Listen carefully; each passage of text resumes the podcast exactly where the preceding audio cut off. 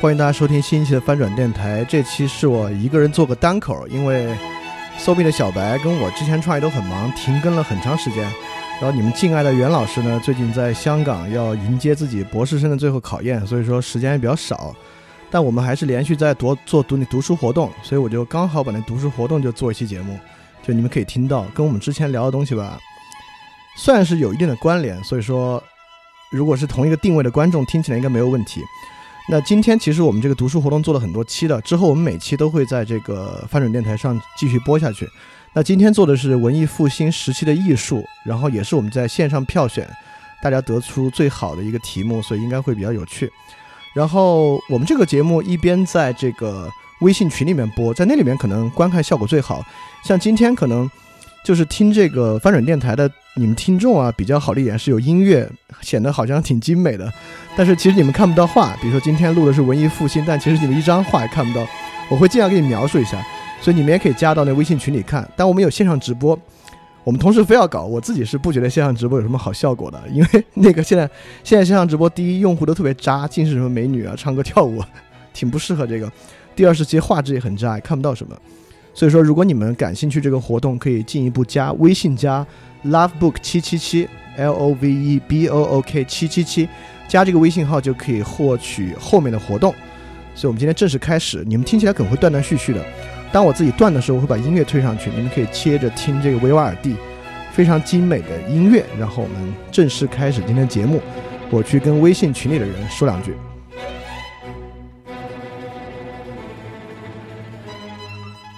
那我们现在正式开始啊，今天讲的是这个文艺复兴时期意大利的艺术，不，意大利文艺复兴。时期的艺术这样一本书，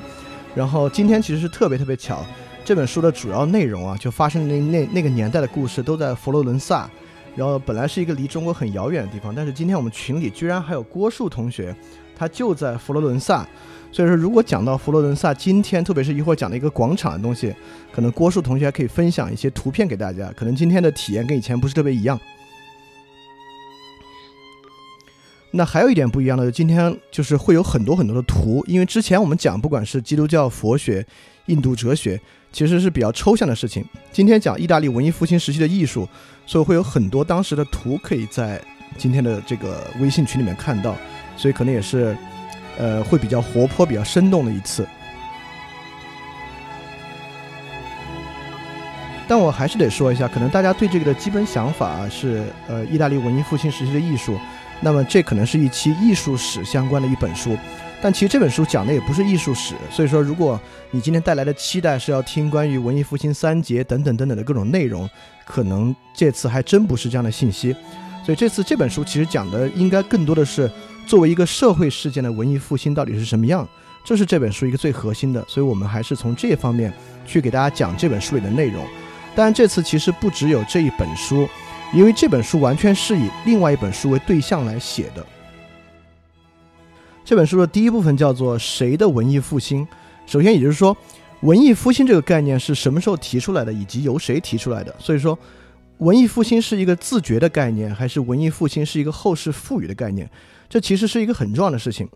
这牵扯到，就是如果在微信群里的人，你们应该知道，南一啊，跟我以前一直在说关于现代性的话题。其实指的就是我们现在看文艺复兴有一套我们自己的观点，有一套我们的前提假设，但这个假设跟当时人的感受可能不一样。但其实我们了解文艺复兴，更想了解的就是当时的人的感受，对不对？所以说，谁的文艺复兴在解答这个问题？首先，这个词在英文里面提出啊，其实比文艺复兴晚了将近两百年，是一八五八年由法国的社会学家米切莱特提出的文艺复兴。两年之后就出现了这本非常重要的书籍，就是这本《意大利文艺复兴时的文化》，跟今天这本书的名字非常非常像。今天这本书叫做《意大利文艺复兴时的艺术》，雅各布·布克哈特这本超级名著叫做《意大利文艺复兴时的文化》。这本书我以前看过，这次为了做这个事，还又专门再看了一遍，其实是收获非常非常大的一本书。当时看的时候，其实还没有这么多收获。这也照应了我们之前说的一个，就是有的书你那会儿看和现在看，由于你的基础不一样，其实收获会非常不一样。但其实呢，文艺复兴这个词在意大利语的出现比英语里要早，应该是一六一五年，在文艺复兴的末期出现了文艺复兴在意大利语这个概念，所以可见，对于古罗马、古希腊文艺的一次复兴，在当时是有这个自觉的。但是不能因为当时有文艺复兴这个自觉，就说明我们对文艺复兴的印象是正确的。但其实我们对文艺复兴的印象大多数都是误解。接下来我们就专门来说这几个误解，非常有意思。而在说这几个误解之前，我可以要讲一个观点，就是今天非常重要的一点，就是我们接下来马上会进入很多事实，结合这些事实，就会发现我们之前的很多印象都是错的。而基于这个错误的印象来理解文艺复兴，肯定理解的是一个错误的东西，以及这个文化事件的发起啊。所以非常重要的是去进入这个历史事实本身去看，到底是怎么一回事儿。那我们今天就回到那个时间来看，我们以后再遇到一个相似的历史事件，应该怎么去看待这个事情？首先，文艺复兴在我们的印象里面应该是一段太平盛世，这个太平盛世很可能歌舞升平。很可能是这个物质极大丰沛，所以才出现在城市里面啊。大家有余钱，有闲暇的时间去顾及到各种艺术，在艺术之上呢，诞生出了这种对人类思想的伟大的这个推进过程。但实际上不是，文艺复兴时期恰恰是欧洲中世纪之后最黑暗的一段时期，就是瘟疫横行的时期。我们知道啊，在欧洲当年的黑死病爆发，直接夺去了百分之三十到百分之六十，因为当时统计学不是很发达，反正夺去了。非常大量人口的生命，而文艺复兴早期，文艺复兴早期恰恰重合黑死病的早期，而文艺复兴的末期重合黑死病在意大利爆发的最厉害的时候，当时黑死病横扫意大利，造成了至少三十八万人的死亡。而文艺复兴早期的一一本名著，就是在中国我们也非常知道的薄伽丘的《十日谈》。整个《十日谈》的故事背景指的就是一帮年轻人为了躲避瘟疫到周围的山上去居住。那在山上，他们为了生活无聊，就每人讲一个故事，一共十天，就称为《十日谈》。所以说，文艺复兴时期其实对于老百姓大众来讲，我们会知道，在那个时候人的迁徙并不像今天这么自由。贵族可能会今天去哪里，明天去山上生活，但对于普通老百姓是不可能的，否则也不可能死去百分之三十的人口。所以，对于普通大众来讲啊，文艺复兴时期恰恰是欧洲最可怕的一段时期，是黑死病的时期。第二点非常重要的就是要讲当时的意大利到底是什么样，因为在我们的观念里面啊，就是是意大利发生的文艺复兴，我们自然产生一个前提假设，就是我们用今天的意大利来想象那个时候的意大利，甚至我们用罗马帝国去想象那个时候的意大利，一个统一的国家，非常发达，很多大型的城市在发生文艺复兴。但其实当时意大利的情况根本就不是这样。首先，在呃当时有一个很大的历史事件，就是奥斯曼土耳其帝国攻破了君士坦丁堡，所以东罗马帝国已经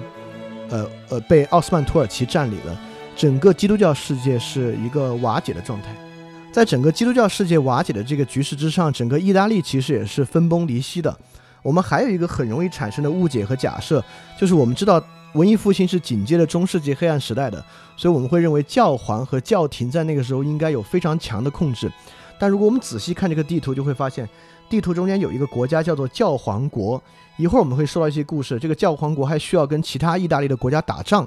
所以可见在当时教皇和教廷并不是我们想象在中世纪能够控制全欧洲，在西罗马帝国时代。能够控制全欧洲的一个教皇。事实上，意大利当时几乎是一个城市一个国家，一个城市一个国家。文艺复兴时期的主角佛罗伦萨，在当时就是一个独立的国家，以这个城市以及周边很近的地方的一个国家。我们可以看，在这个地图的西北方向，中间一块就是佛罗伦萨。而意大利当时其实国力非常的孱弱。意大利的北部是瑞士，东北方是呃西北方向是法国，在下面是西班牙。所以整个意大利当时的权力是受到瑞士、法国和西班牙的控制的。像佛罗伦萨当时是一个相对保持中立的一个国家，那其他意大利国家要么和法国结盟，要么和西班牙结盟，就在各种情况之下需要境外的势力一起来进行对抗其他的城邦，彼此之间的攻伐和战争是非常非常平常的。而教皇国一旦选上了新的教皇，也会立马向周围开战。就像下面的共和国、下面的帝国或者上面的帝国去开战，所以意大利其实是一派兵荒马乱的情况，呃，不是我们原来想象文艺复兴应该是一个盛世的时期。而且彼时的意大利不光政治就是局面和国家很混乱，从政者也都是非常非常糟糕的一群人。当时意大利是一个暴君林立的时代，几乎每一个国家，就比如说拿那不勒斯来讲，那不勒斯很可能这个国家是稳定的，但这个国家的统治者却是极不稳定的。有时候新人上台，然后很快这个人在政治阴谋中就被自己的雇佣兵队长干掉，自己的雇佣兵队长上台又被别人干掉，然后不断的政治阴谋，不断的各种合纵连横在意大利出现。所以当时意大利我们也知道，教廷已经到了最邪恶的末端晚期。就是由于发放赎罪券，在整个德意志帝国之内已经发生了非常大规模的宗教改革，而在意大利境内，其实教皇和教廷对于整个教区的控制也已经非常孱弱了。所以说，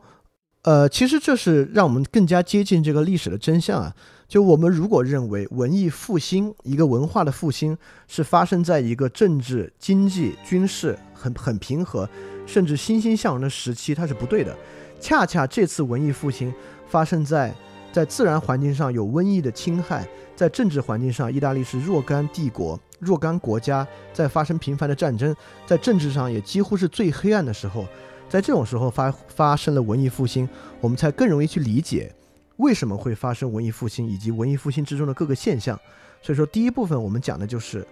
发生文艺复兴时期，意大利到底是一个什么样的情况。好，我们现在终于有今天第一幅图了，因为之前承诺。今天是个图很多的一次，但是 之前讲那么久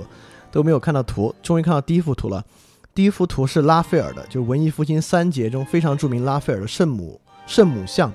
因为我们知道，如果就如果稍微对拉斐尔了解一点，同学就会知道拉斐尔是画圣母像的大师，就是这个马多纳。就马多纳，我们之前我们大家都看到，这不是麦当娜的意思吗？其实不是，就马多纳在艺术里面或者意大利语里面就是圣母像的意思。这个拉斐尔画了非常非常多的马多纳。各种各样圣母像，在椅子后面的圣母像，更多的就是这幅图一样，在祭坛前面的圣母像。这个圣母像当然是一个很主要的艺术作品了，它一定是个艺术作品。但在当时，它的主要功能可完全不是艺术，这也是我们对文艺复兴的一个核心误解。我们会认为文艺复兴是一帮杰出的艺术家，类似于达芬奇、米开朗基罗、拉斐尔等等等等一帮艺术家，为了艺术创作而兴起的一场文化革命。但其实啊。这是十九世纪以后才出现现代的艺术概念，在那个时候是没有艺术家这个阶层，也没有艺术这个事儿的。这个事情我们今天会讲很多，所以今天先用这个拉斐尔画的马多纳这个来说一下。其实这幅画是祭坛画，就是它是在天主教教堂做弥撒的前面一堵墙上画的画，所以这幅画的主要功能是宗教功能，根本不是艺术功能。所以这里是我从原书摘出来一段话，它就最初并不仅仅是。甚至并非主要是从美学角度出发的，被看作是功能性的物品，通过精心选择意象，服务于明确的宗教或者世俗的目的，而这些目的源自古老的、往往仍然存在的一些传统。就如果看过叫做《呃艺术的起源》这本书的人，也都知道艺术是如何起源的。艺术并不起源于人类对于美学的追求，艺术起源于巫术，起源于宗教，起源于部落里面的各种各样的社会事物和社会传统。那发展到文艺复兴时期也是一样，在文艺复兴时期，其实艺术是跟很多的宗教或世俗目的完全分不开了。在那会儿，我们根本没有把这些画当做一个艺术审美来看待，而这些作品的出现，其实都是一个宗教事件，有大量的祭坛画，大量的跟宗教相关的画作，包括米开朗基罗的主要作品，都是跟宗教相关的。所以在那会儿，我们并没有一个艺术兴起的概念在里面。而且我们也会认为，因为文艺复兴时期已经出现油画了，所以我们可能会想象那个时候是一个很自由的、很成熟的一个艺术创作环境。但其实也并不是，在文艺复兴时期，很多的科技都没有发达到可以非常自如的去进行艺术创作的阶段。呃，或者我们用“艺术生产”这个词可能更适合当时的情况。这是文艺复兴非常著名的一座雕塑，叫帕尔修斯，就来源于古希腊的神话里面，英雄帕尔修斯砍下美杜莎的头。那整个下面这段小字，大家在微信群里同学可以看一下，就是这个艺术家在写当时创作帕尔修斯的过程，其实是险象环生的，因为当时做铜铸法的雕塑其实一点儿也不成熟，这个方法，这个方法每一次都蕴含危险，就发生火灾的概率是很高的。而在油画前期创作湿壁画的时候更是这样，那湿壁画画错一次就得就得全部重来，或者那一块儿就得完全重来。它不像油画是可以很容易往上叠加的，甚至有些湿壁画小型的场景就是不能画错，一旦画错就砸了，得换块石头，得把上面铲了，重新磨平再往上画。所以说当时其实艺术创作也不是像我们现在所想象这样是一个这样的环境。所以第一部分先到这里结束。第一部分我们主要讲的就是文艺复兴时期的一个背景，包括当时科学的背景、意大利政治的背景。和当时艺术制作和艺术创作的背景，特别是最重要一点，就是当代当时的人是如何看待艺术这件事的。对，所以我那这段我就没有在微信群里说，可以给翻转电台的听众们，你们可以听一下。就刚才这个形式和情况，就是在这个微信群里面我们进行呃这个讲解的一个方式。这个方式基本上是我我会做一个 keynote，然后我往那个微信群里面贴一张 keynote，去讲解这个 keynote 里面的内容。然后一会儿会，如果有一个画作的话，像刚才我讲那个帕尔修斯，我会大致把它讲出来。所以如果你们真的要看的话，你们可以网上搜一下，或者很多画我都会去描述一下是一个什么样的情况。所以你们这次听电台的话，也基本上能听到。然后我们在微信群里面每讲完一部分呢，就会呃停一下，让大家进度稍微赶上一点。然后这段时间呢，我会就给你们解释解释，说一些东西。如果我没什么要解释，我们我就会把音乐推大一点，你们就可以听会儿歌。我先把音乐推大一点。OK，我们差不多要开始第二部分了。那第二部分我们讲的是，呃，刚才我们已经讲了那个拉斐尔画的 Madonna 是一个祭坛画，所以我们第二部分从更多的祭坛画的角度来讲，到底文艺复兴时期艺术是一个什么样的，是在什么动机之下，以什么方式创作出来的，这是第二部分的一个核心，就是来讲文艺复兴的一个祭坛画。呃，因为以前我们介绍文艺复兴艺术或者听说文艺复兴艺术，更多的真的是从我们现代艺术的角度去看。它是一个什么样的笔法？它用了什么样的技巧？它是属于什么样的流派？但其实我们今天讲的更多的是它是如何被创造出来的，它是一个什么样的背景情况。那么首先就是看到当时的祭坛画都是在这个赞助人的驱动之下推动的。就你你会想，什么时候需要祭坛画？在新建教堂或者翻修教堂的时候需要祭坛画。除此之外的其他时候是不会需要祭坛画这样一个形式的。所以说，什么时候能够修教堂呢？除了教皇国的辖地之下，其他地方的教区往往没有那么有钱。所以说，新修教堂的时候，都是当地著名的公爵、当地的贵族来去建。说的好听是赞助人，其实说的直白点就是出钱的人。那出钱的人需要修成什么样，那这个祭坛就要是什么样。那我们今天我们现在看到第一幅画，其实是一个这样的背景。呃，当时需要画这个画的主体呢，是一个教区的主教。当时意大利是瘟疫横行，所以这个教区的主调要祈祷啊，不要发生在这样的瘟疫，特别是教区的所有教父、神父不要感染瘟疫。但他在有一次祈祷的时候就睡着了，当然这个听起来也不是一个特别虔诚、特别认真祈祷的一个人啊。反正祈祷的时候睡着了，睡着之后呢，他做了一个梦，梦到过去所有的圣者都鱼贯而行，进入他的教堂为所有人祈祷和祷告。所以这幅画的主要内容。就是画的，在这个教堂里面，很多很多的圣者进入教堂，为这个教区所有人不要感染瘟疫，尤其是神父不要感染瘟疫而祷告。在这种情况之下，找当地的贵族赞助画的这幅画。那这幅画我们主要想讲的是个什么内容呢？就是这个画摆在哪里，以及为什么要这么画。如果我们对中世纪艺术稍微了解的人，我们会知道，教堂里面往往都有祭坛画或者有彩绘玻璃的装饰。但之前的祭坛画或彩绘玻璃一般都是一个窗户里面一个人，一个窗户里面一个人，这个人几乎是一个正面的耶稣的形象、上帝的形象或者门徒的形象。就是之前很少有祭坛画是一个类似这幅画里面的一个场景。但进入文艺复兴时期之后，场景化的祭坛画越来越多。那这种祭坛画一般被画于教堂左侧或右侧的墙壁之上，能够与墙壁融为一体。就从这幅画上，我们已经看出一些透视画法，都不是一些，是一个比较成熟的透视画法。所以说，对于当时的人来讲，你坐在教堂里面，你的右侧就是这样一幅画，那这个画里面其实你是能够直接融入到这个场景里面去的。所以说，对于创作这幅画的艺术家而言啊，你的创作本身是无法去自由的来做的，因为你会受到这个墙的限制，以及委托人对于你的限制，他需要透视到墙里面去，来创作一个场景。而且不仅仅如此，如果大家仔细看这幅画，会看到画的上方有一艘船，这个船是一个模型。嗯，在当时啊，这属这是属于当时人的迷信，因为因为我们知道意大利是临海的，很多地方都是会出海的。为了出海不出事故，所以就会需要把这个船放在教堂里面，能够保佑出海的船只不要出事儿。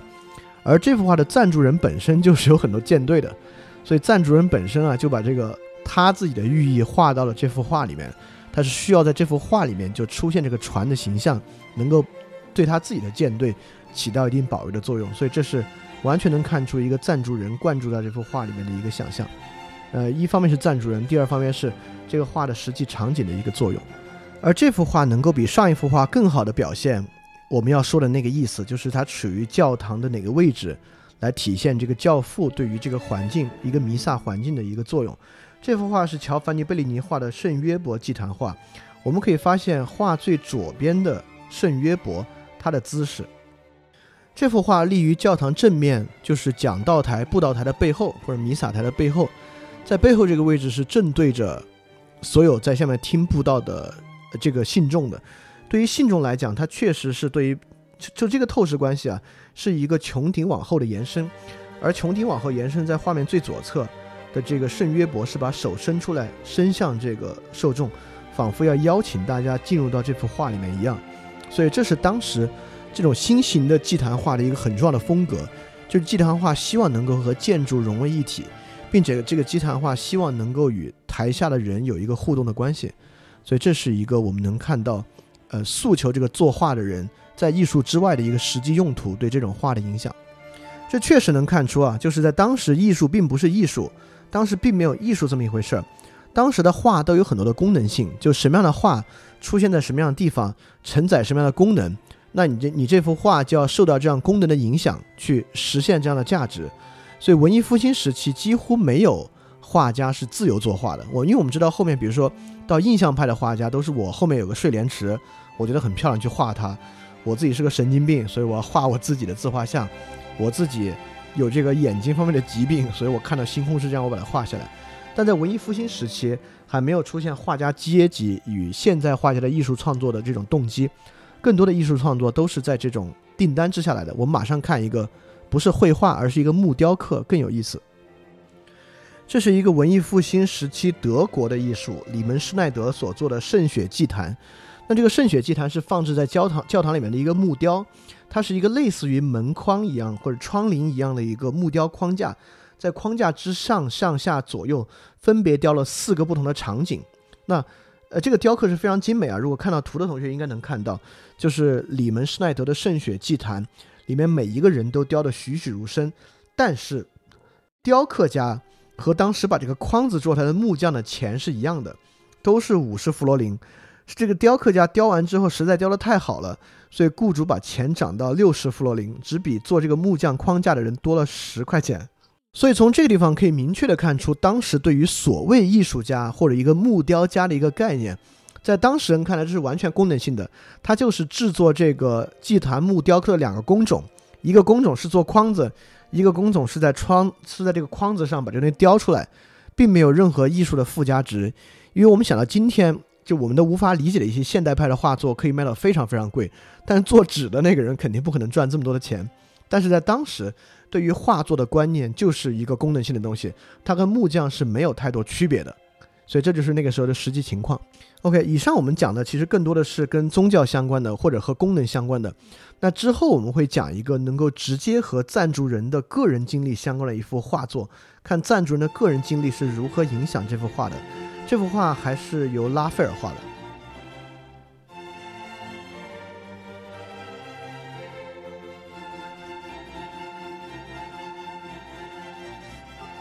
这幅画画的是耶稣下十字架，就是耶稣，呃，在被钉死在十字架之后被拿下来的情况。圣母玛利亚等等的人把它拿下来，都显得极为哀痛。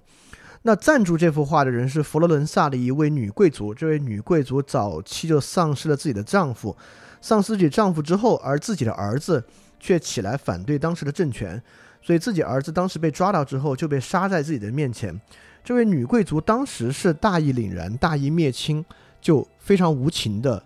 听任大家，甚至允许大家，或者说她还鼓励大家杀死了自己的儿子。但是在很长时间之之后啊，这个事情都萦绕在这个女贵族的心头，是难以释怀。所以在十多年之后，这个女贵族委托拉斐尔画了这幅《基督下十字架》，而这里面是描述，其实是你看是一堆妇女围绕着一个死去的青年男子的一个形象。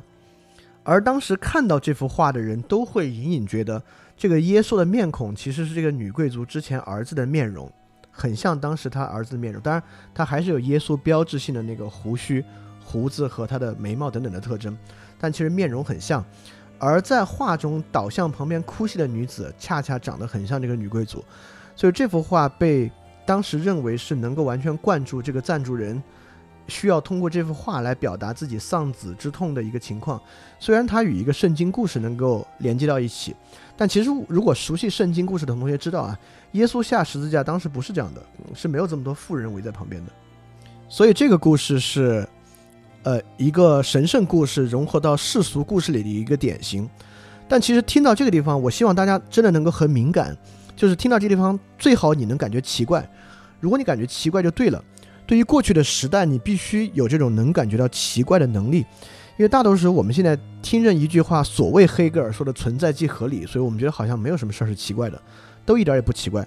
但首先，黑格尔原话就不是这个意思。那句话原话如果从德文。更好的翻译应该叫做现实即合理，或者叫实现即合理，完全不是那个意思。那第二个我要讲的就是我们在感觉到奇怪的时候，一定要感觉到这种异样，是因为我们从现代角度去看过去，或者从我们以前某种偏见的角度去看过去。你每次感觉奇怪的时候，就是你差不多要触到真实的时候，所以一定要保持自己感到奇怪的能力。在这幅画里面，你们应该感到哪个地方奇怪？应该感到。宗教这么严肃的事情，在当时是能够乱画的吗？就说假设你要画一个画一个耶稣下十字架，你能够做这种非常个人化的改造变造，而不把它尊重神学的原始原原始情况去画吗？这个这个在当时难道不会宗不会被宗教裁判所烧掉吗？我们知道中世纪有很多很严格的言论控制啊，包括我们知道的大科学家伽利略，呃，哥白尼、布鲁诺。都受到过宗教裁判所的限制，那有艺术家肯定，就是中世纪杀女巫好几十万人，好几十万的杀，为什么到文艺复兴的时候可以这么搞？所以这个是大家要了解的一个很重要的、很重要、很重要、很重要的一个当时的现实，就是教廷的世俗化。第一，我们如果还记得最开始的意大利地图，就是地图上已经有了教皇国这么一个组织，而除了有教皇国之外，当时教皇国跟其他的意大利诸国经常打仗。而教皇在发放赎罪券之后，其实已经越来越走向一个世俗的政府，而不是一个能够笼罩全欧洲的教廷这样的一个组织。就当时在德国进行宗教改革之后，路德宗已经在整个西欧和北欧开始慢慢的发展起来。而在意大利内部，大家是不是一定要遵守教廷与教皇，已经完全不是在像中世纪那样有这么好的控制了，而。如果丧失了对精神领域、教廷和天主教的巨大控制，其实恰恰是文艺复兴的一个主要动力的来源。就是过去压在身上的一座思想的一个屏障解除之后，人们需要去找到新的东西，而这新的东西的一个反应就在这幅画里面。这幅画至少反映出来一个很重要的事实：就在文艺复兴时期，传统天主教传统和传统神学对于欧洲的控制已经没有以前那么强烈了。对，所以这段是说给这个荔枝 FM 上面这个翻转电台听众的，因为之前如果你们听过翻转电台前几期的听众，你们都应该知道，就是翻转电台其实讲的是，在一个我们日常生活背后的一个社会学或人类人类学的道理，至少在尝试做这样的思索。所以其实今天讲这个文艺复兴，也包括布克哈特的这本《文艺复兴时期的文化》，以及这本书，他所需要讲的，他希望去澄清的，其实就是一个误解。这个误解其实是说，我们用当代和现代的心态去想文艺复兴。文艺复兴是一帮艺术家，同样是人文主义者，呃，因为艺术创作的热情，去做非常伟大的艺术创作的故事。这个故事尤其在米开朗基罗身上表达的最为强烈，因为我们听到很多米开朗基罗是一个艺术狂人的故事，他的天才等等的。我们之后会详说米开朗基罗当时是一个什么情况，来看到其实并不是这样。所以，我们今天对于艺术，对于之前时代的一些想象，对于之之前时代的一些看法，其实存在很多错误的地方，所以我们必须能够站在当时的视角上，去想象当时的情况，才能真正理解它是什么样的事情。而其实，这这是个最难的，就次简单的一个情况是去描述那个年代是什么样，这是很容易的，因为你可以从那个年代的书信，从那个年代的历史记叙里面去发现这些情况。但最难的是去描述变化，就是文艺复兴为什么会产生，以及我们今天有没有可能再产生文艺复兴，其实才是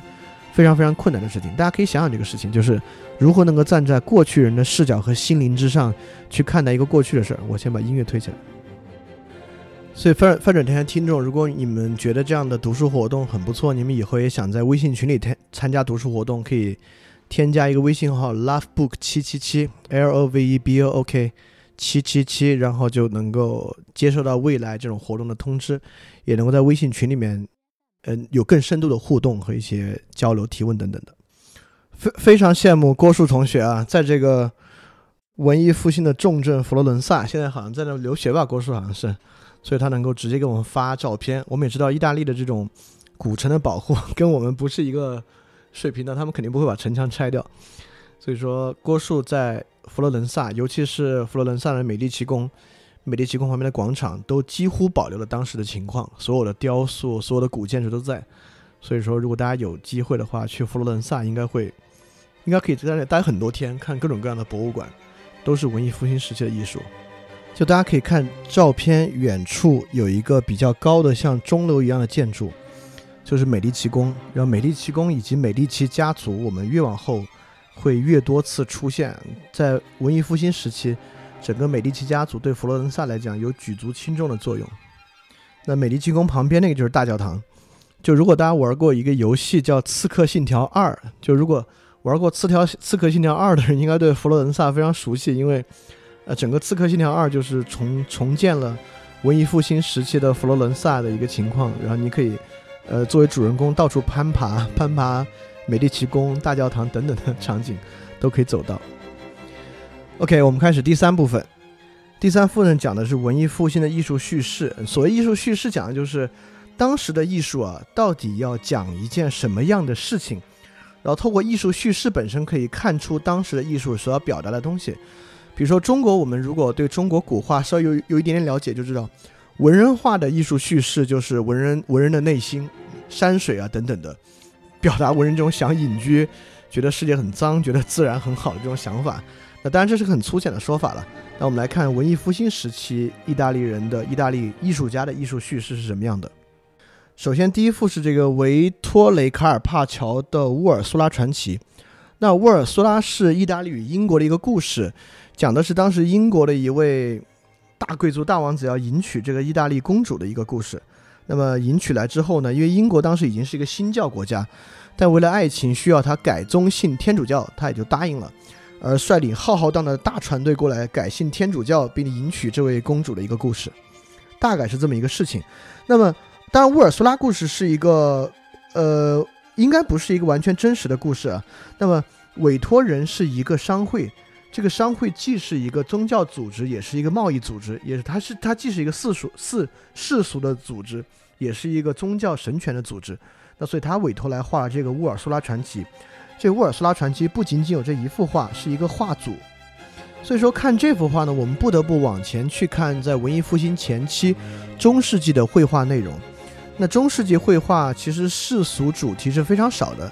在这种叙事之外是不会有世俗的叙事的。所有的叙事其实都是宗教叙事，圣经故事、圣徒故事，然后宗教主题、圣母、圣子、圣父等等等等的主题，围绕着这些来做。而我们今天会认为多元的叙事是很正常的事情。我们今天也有新的宗教画，那甚至更多的是新的世俗的画，甚至有纯粹抽象概念的画。但在那个时期，艺术的叙事是，特别在文艺时文艺复兴以前，艺术的叙事是相对比较单一的。所以这也是我们需要放下今天的想法的一个事情。今天我们会认为画什么题材的画，这这难道不正常吗？难道画世俗题材的画简直太正常了？但在当时，这是一个需要突破一步的事情。所以在这个叙事过程，我们恰恰要看的是，在文艺复兴的早期，世俗的叙事是怎么和宗教叙事结合起来的，而且当时的组织啊，就当时的委托人。他们的身份又是如何世俗与神圣结合的一种身份？这个才能够让我们回到当时的历史环境之中，用他们的心灵来看待和思考这个事情。因为在当时，人并不是都是像我们今天一样，拥有一个纯粹世俗世俗的生活的。下一幅画更有意思了。对，在说这幅画之前，得先说当时的一个，不能叫文学题材，叫书籍题材，叫做《时间之书》，不是 Book of Time，Book of Hours。这种 Book of Hours 其实指的是祈祷时候看的书，上面会有一些导词，也就是你跟神在相处的时候所看的一些书，被称作时间之书。那我们知道那个时代还没有印刷术的普及，甚至印刷术还没有发明，所以那会儿的书都是手抄本。但是很多贵族肯定不能满足于这本书，就是找人来给我抄。那书上是有画的，那这幅画就是一个贵族公爵，她是一个女爵，这位女爵时间之书第一页的一幅画。那这幅画不是一个意大利的画作，是勃艮第地区的画。当然，当时勃艮第是属于意大利的，但现在勃艮第地区属于法国了，也是一个著名的红酒产区。那当时勃艮第还是意大利的。那么，其实也有也有一派观点认为，文艺复兴的起源并不在佛罗伦萨，而在勃艮第，是勃艮第最先出现了人文精神与人文化，而这个东西蔓延在意大利全境，甚至全欧洲，才出现了贵族的自觉意识的人文主义的人文化。比如这个勃艮第的这个画，其实一个很好的代表。那么，首先这幅画里面有很强的宗教题材，它画的是勃艮第的这位玛丽公爵在阅读时间之书，而镜子里面出现了圣母与圣子的形象。那这个圣母与圣子当然是幻象了，就是圣母与圣子的幻象出现在镜子里面。但其实我们知道，这幅画真正的焦点是玛丽公爵夫人本身。那过去如果你要画这个 Book of Hours 时间之书的话，你就直接画圣经人物，画圣母圣子就可以了。但这幅画里面却出现了女爵本人，而且女爵是盛装出席，能看出她的艺术品味、她的阶层、她的阶级和她的服装搭配，甚至她装这本书的这个丝绸啊，你都能够感觉到它的质感。所以这本书其实我们能够感觉到里面浓浓的世俗意味。这本书更多是这个女爵能透过这幅画，甚至把这个 Book of Hours 在借给旁人看的过程之中，对于自我的一个宣告，而不仅仅是一个宗教题材。所以我们能够发现，透过这种。我的祷告书的媒介，这个世俗内容开始慢慢渗透到这个宗教内容里面去。那接下来这幅画是一组湿壁画，是圣方济各院修一幅教堂的时候画的圣方济各的生平。那本来这是一个纯宗教画，就圣方济各，因为圣方济各是一个是一位圣徒，这位圣徒的生平又画在教堂里面，他明明是个纯宗教题材，而且圣方济各生平这个事情也肯定不会发生在意大利的当代。而是之前的事情，但这种题材里面怎么出现世俗内容呢？大概是这样的，就是是当时一个很惯用的手法，就是我们知道这种圣徒生平或圣经故事里面会出现很多人物，有一些人物其实是配角，就比如说 基督耶稣基督牧羊旁边站了一些人，那这些人是配角，你可以靠自己想象画。但是在当时那个这个赞助人的身份啊，一般都会出现在这个配角里面，也就是说他会出现这幅画的里面，而。这幅画的赞助人是美第奇家族的总经理，就这个萨塞蒂。萨塞蒂不仅出现在这幅画里面，萨塞蒂还出现在这幅这这一组画圣方济各圣平生平在圣坛那幅画的里面。当然，他也是作为路人出现啊，他不可能做一个很主要角色出现。所以，这个是当时世俗进入到神圣场景之中一个惯用伎俩，就是赞助人以一个打酱油的路人的身份出现在一个宗教画的内部。对，我们再来看一个一模一样的例子。然后这幅画的作者是圭多马佐尼。圭多马佐尼的画，我们之后可能还会再看。啊，这不是画，这是一个彩釉作品，就是它其实是个陶瓷，是一个彩釉作品《哀悼基督》。那《哀悼基督》这个彩釉作品在意大利后期有很多其他变体的形式，就是以彩釉塑造人物做哀悼基督，其实当时一个很重要的题材。那么这幅画里面，它的植入 就是赞助者植入更加明显。这个赞助者直接是左下方这个胖子，这个左上的胖子就是赞助人阿方索二世。那之所以这个赞助这么直接、这么明显，是因为阿方索二世是文艺复兴时期意大利诸国一个很强力的国王，那么他在征战方面是非常厉害的，所以他当赞助人呢，自然来头不小，所以直接以很大的身形出现在这幅画的里面，那这出现在这个彩釉作品的里面。那之后，意大利其他的这种彩陶、彩釉艺人。做的这种哀悼基督的作品里面，围在身边的人基本上在不少的情况之下都会出现赞助人的身影出现在这个作品里面，所以这其实是一个视角。但这个视角有一个很重要一点啊，就是我们现在认为，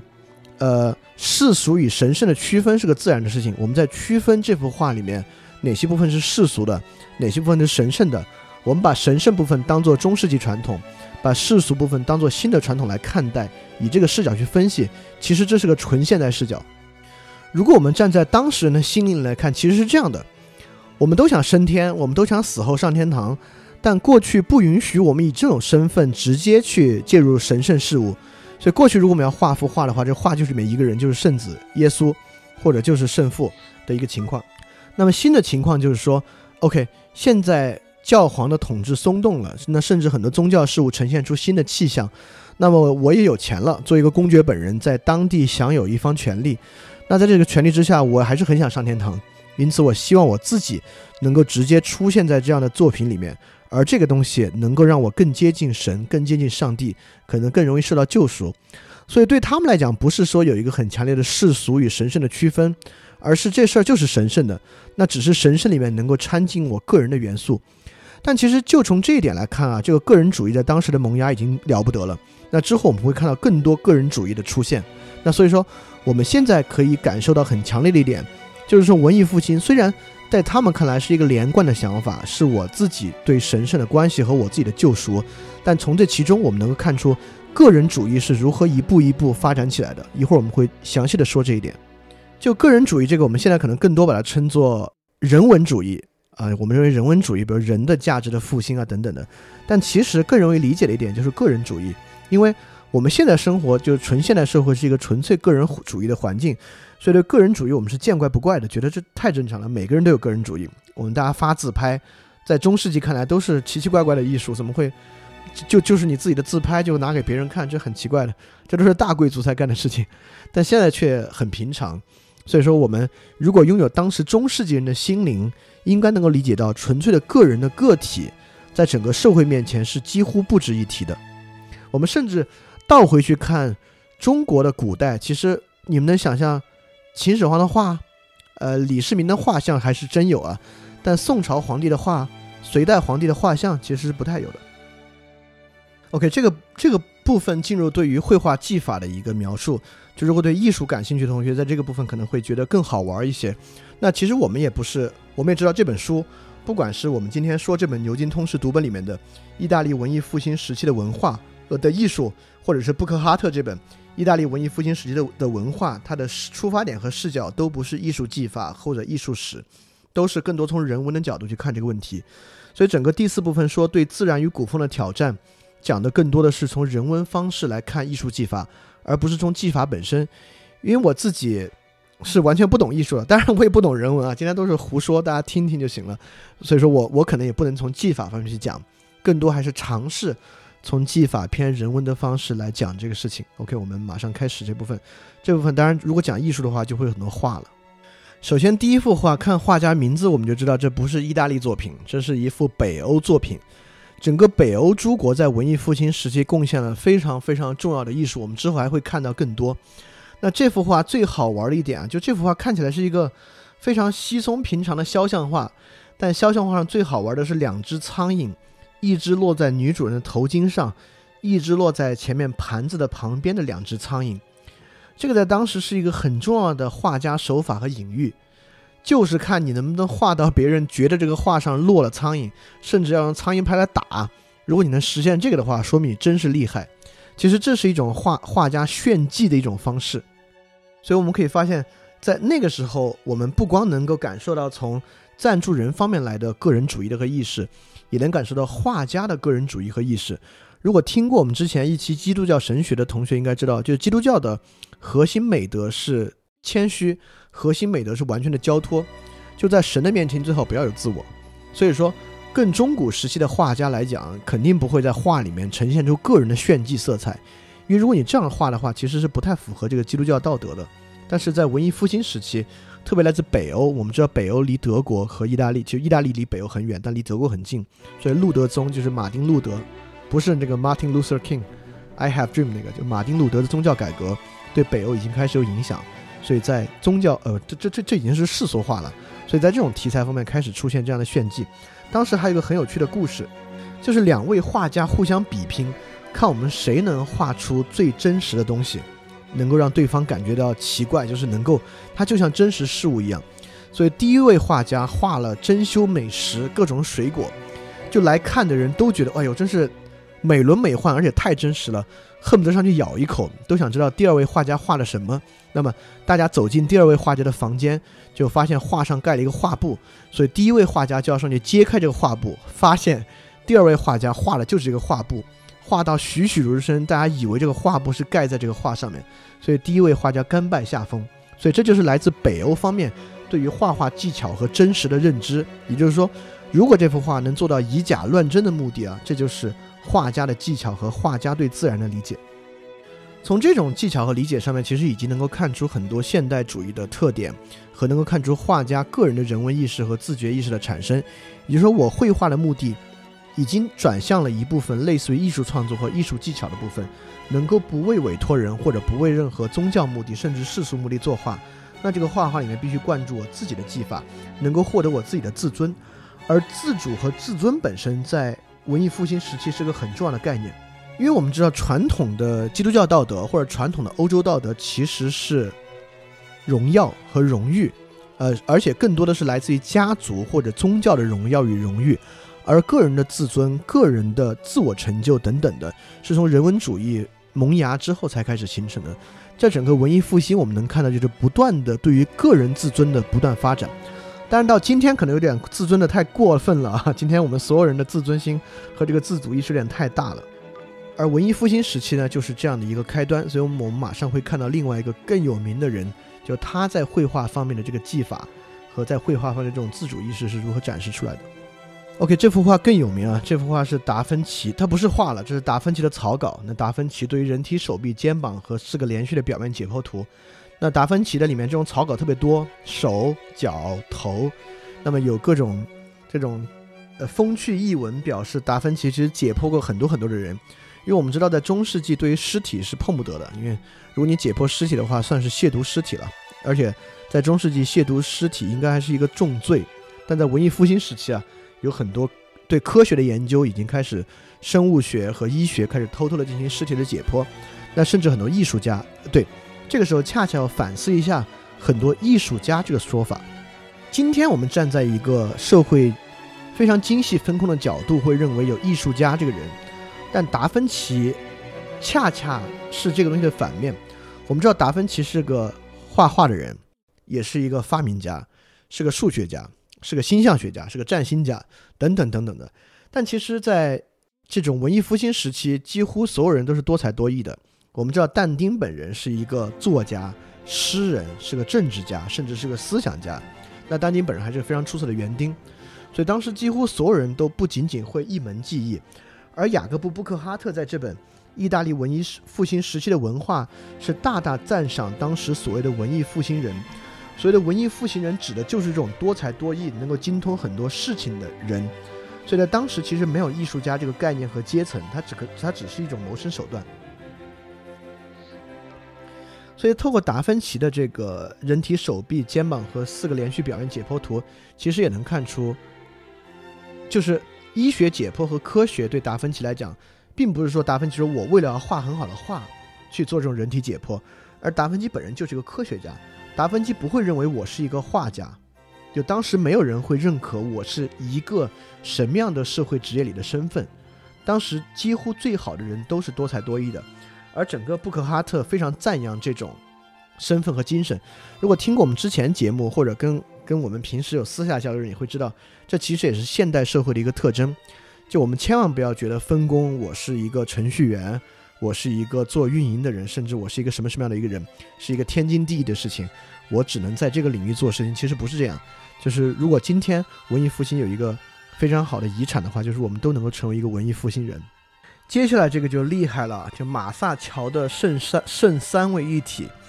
就为这幅画，这个就无数的电视台制作了无数的各种各样的纪录片，就是讲解这幅画。所以大家有感兴趣，完全可以去看马萨乔圣三位一体。那说回文艺复兴人，马萨乔不仅仅是一位画家，马萨乔还是一位数学家。因为如果你数学底子不好，不可能画出这样教科书一般的，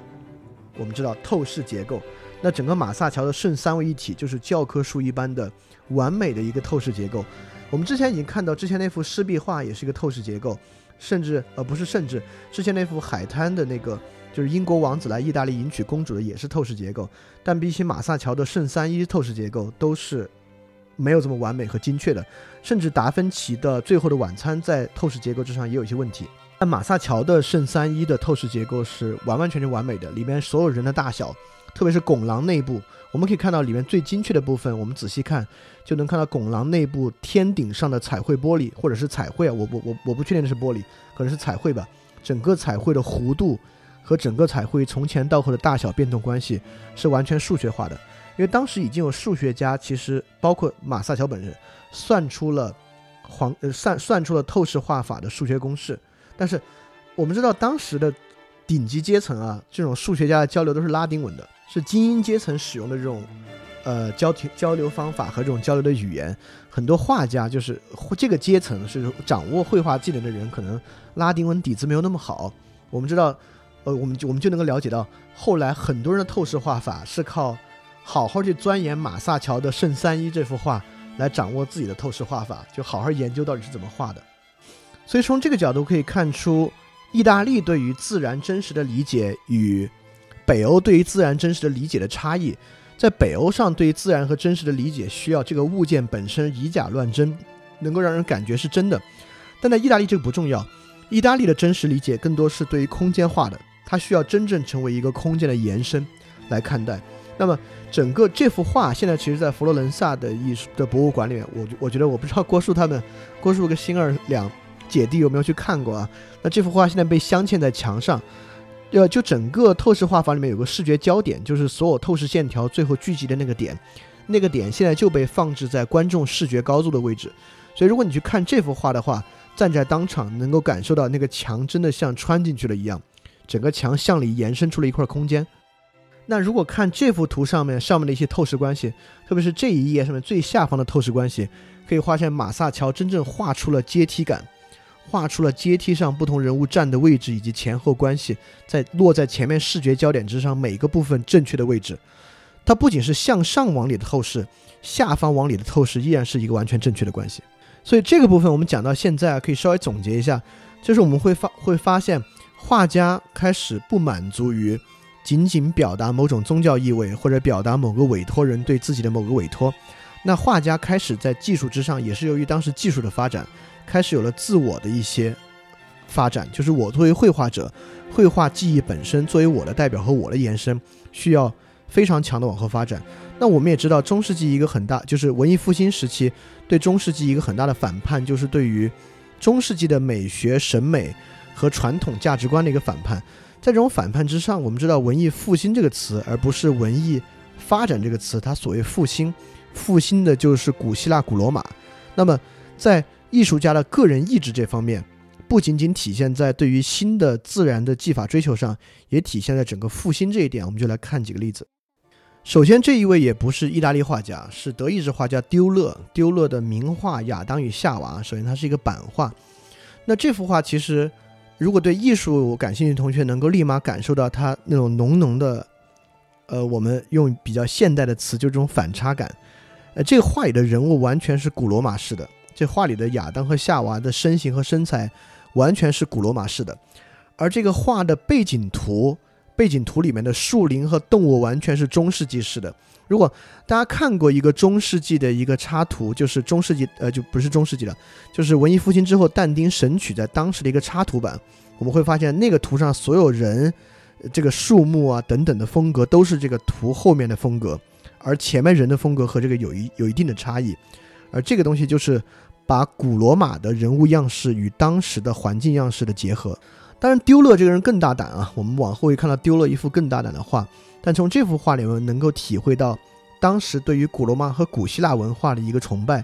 那其实这本书就是我们今天看的《牛津通识读本》这本意大利文艺复兴时期的艺术，更多的是在从这个绘画、雕塑的角度看这个问题。那布克哈特的意大利文艺复兴时期的文化讲到了更多。其实真正能体现文艺复兴的更多是文学，就类似于但丁的《神曲》和彼得拉克的一些文学。呃，整个社会对于拉丁文的崇拜已经到了一种非常可怕的地步。我们知道，我们中国也有悠久的文化，我们有文言文，但文言文的区别还不像是意大利文和拉丁文那么大。但其实现在我们也没有谁在真正好好学文言文。但当时的人通信啊，如果你写不出拉丁文信，是个挺丢脸的事情。当时意大利的所有君主在过两种看起来截然不同的生活：一方面他们极端骄奢淫逸，享受华贵；另外一方面他们也都在学习拉丁文。这些国家君王的秘书往往也都是他们的拉丁文老师。那一方面帮他处理日常事务事务，第二方面帮他教他拉丁文，指导他阅读一些古希腊和古罗马的典籍。那整个但丁的神曲有很多来源于古希腊、古罗马，甚至是来源于异教的色彩。那当时的一个彼得拉克也是文艺复兴时期的一个非常重要的文学家。更极端，彼得拉克没有现代文的作品，彼得拉克所有作品都是拉丁文的。那但丁其实还是以现代意大利文写作的一个人。而我们在这里可以再多说一句，就是看他们当时如何对古希腊来崇拜。但丁的神曲的中文翻译其实并没有翻译出它的意思。但丁的神曲的英文叫做 Divine Comedy，最初就直接叫做 The Comedy。最初的版本，我们知道 Comedy 的意思是喜剧，它其实取的就是古希腊的两大文学题材悲剧与喜剧。当然，就是在这也是能看出当事人的一个误解啊，就但丁完全弄错了古希腊悲剧与喜剧的意思。在但丁看来，悲剧是有一个悲剧性结尾，就一个悲惨的结局，并且非常严肃、非常华美的一种戏剧形式。那它的反向就是那种以圆满结局结束，并且文字相对朴素的，但丁就把它误解为喜剧。但其实古希腊喜剧也不是这个意思。但是可以看出，但丁在取自己最著最重要一部作品名字的时候，直接使用的就是古希腊传统，叫做 The Comedy 喜剧。那所以我们回到呃这文艺复意大利文艺复兴时期的艺术这本书啊，就丢了这幅画所体现出来的古罗马传统。我们接下来马上可以看到另外一个非常重要的传统的延续，就是这两幅雕塑，这都不能算延续了，这可能算抄袭吧，但不算抄袭啊，它就是一个摹品。首先上部分是观景殿的阿波罗，这个我们很难想象，我们觉得雕的已经非常非常好了。其实公元前的一个作品，是公元前古希腊时代雕塑家雕塑的一个作品，观景殿的阿波罗。而观景殿的阿波罗这部作品，它就在这个美第奇宫观景殿里面。那么这部作品在文艺复兴时期，由一位又是一个女委托人啊，一个女公爵，这位女委托人直接赞助这个安提柯这位赞助人做了一个他复制的铜像，也就是说，我我们其实会发现，当时刚才我们已经讲到了，呃，我们最早讲的文艺复兴时期，并不是艺术家个人意志的体现，更多时候是委托人的体现。所以文艺复兴要复兴到古希腊、古罗马文化，我们可以看出，这并不是一个艺术家的意志。艺术家喜欢古希腊、古罗马，恰恰是整个社会对于古希腊、古罗马的一种回归和归附，促使了艺术家来促使了艺术家做出这样的作品。而这个艺术家名字其实不叫安提柯，